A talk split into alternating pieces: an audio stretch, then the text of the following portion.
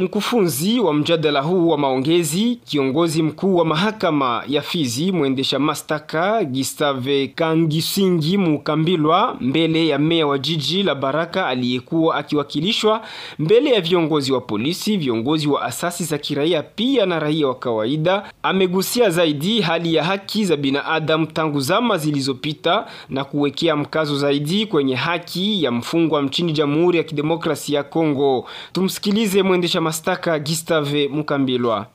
Tulikuwa tukihudumia watu kuhusu notion ya droit de l'homme na plus particulierement ama kwa upekee ni haki ya, ya wafungwa ndani ya magereza. Kwa kiukweli, inaonekana kuna watu ambao wanakiuka hizo haki.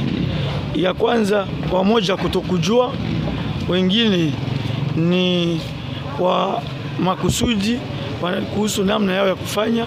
Sasa sisi ambayo watu wengi wamesema kwamba hakuna hatuwaadhibu ama hakuna masanction yenyewe nakamatika, ndio maana sisi tunasema tunaomba tuungane bega kwa bega, kukuwe madenonciation. Kupitia yale denonciation itatuma sisi tuanje kufanya upelelezi ama ankete, na hiyo ankete tukifikia kureunir maelema tunaweza kufikia kukamata masanction, kwa kuwa kwa mwisho tuliona kuna adhabu ya namna mbili.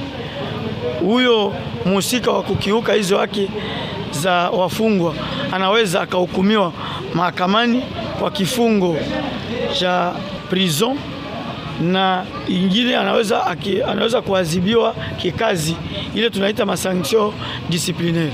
Kuna ile wanaita maforum de quartier na munivou ya makomine, naweza tutafikia na sisi kuendelesha ile masensibilisation hata mwisho wa mradi ndio Walioshiriki walitaja kurizika na kufurahishwa na mada iliyozungumziwa na hivyo kuomba viongozi wa juu husika kuwepo mara kwa mara kwa mada za aina hii zenye mafunzo hadi kwenye raia wa kawaida ambao wengi wao hawafahamu haki zao pindi mtu anapowekwa gerezani. Tutakumbusha kwamba mjadala huu ulifanyika kupitia shinikizo la shirika Solidarite des Volontaires pour l'Humanité SVH katika mradi tunaweza kwenye tawi lake la uongozi wa usalama, mradi unaozaminiwa na shirika la Umoja wa Mataifa ajili ya maendeleo PNID na kutekelezwa pa Baraka na Bibokoboko nazo shirika SVH, IGAFI, Radio Maendeleo pamoja na habari RDC.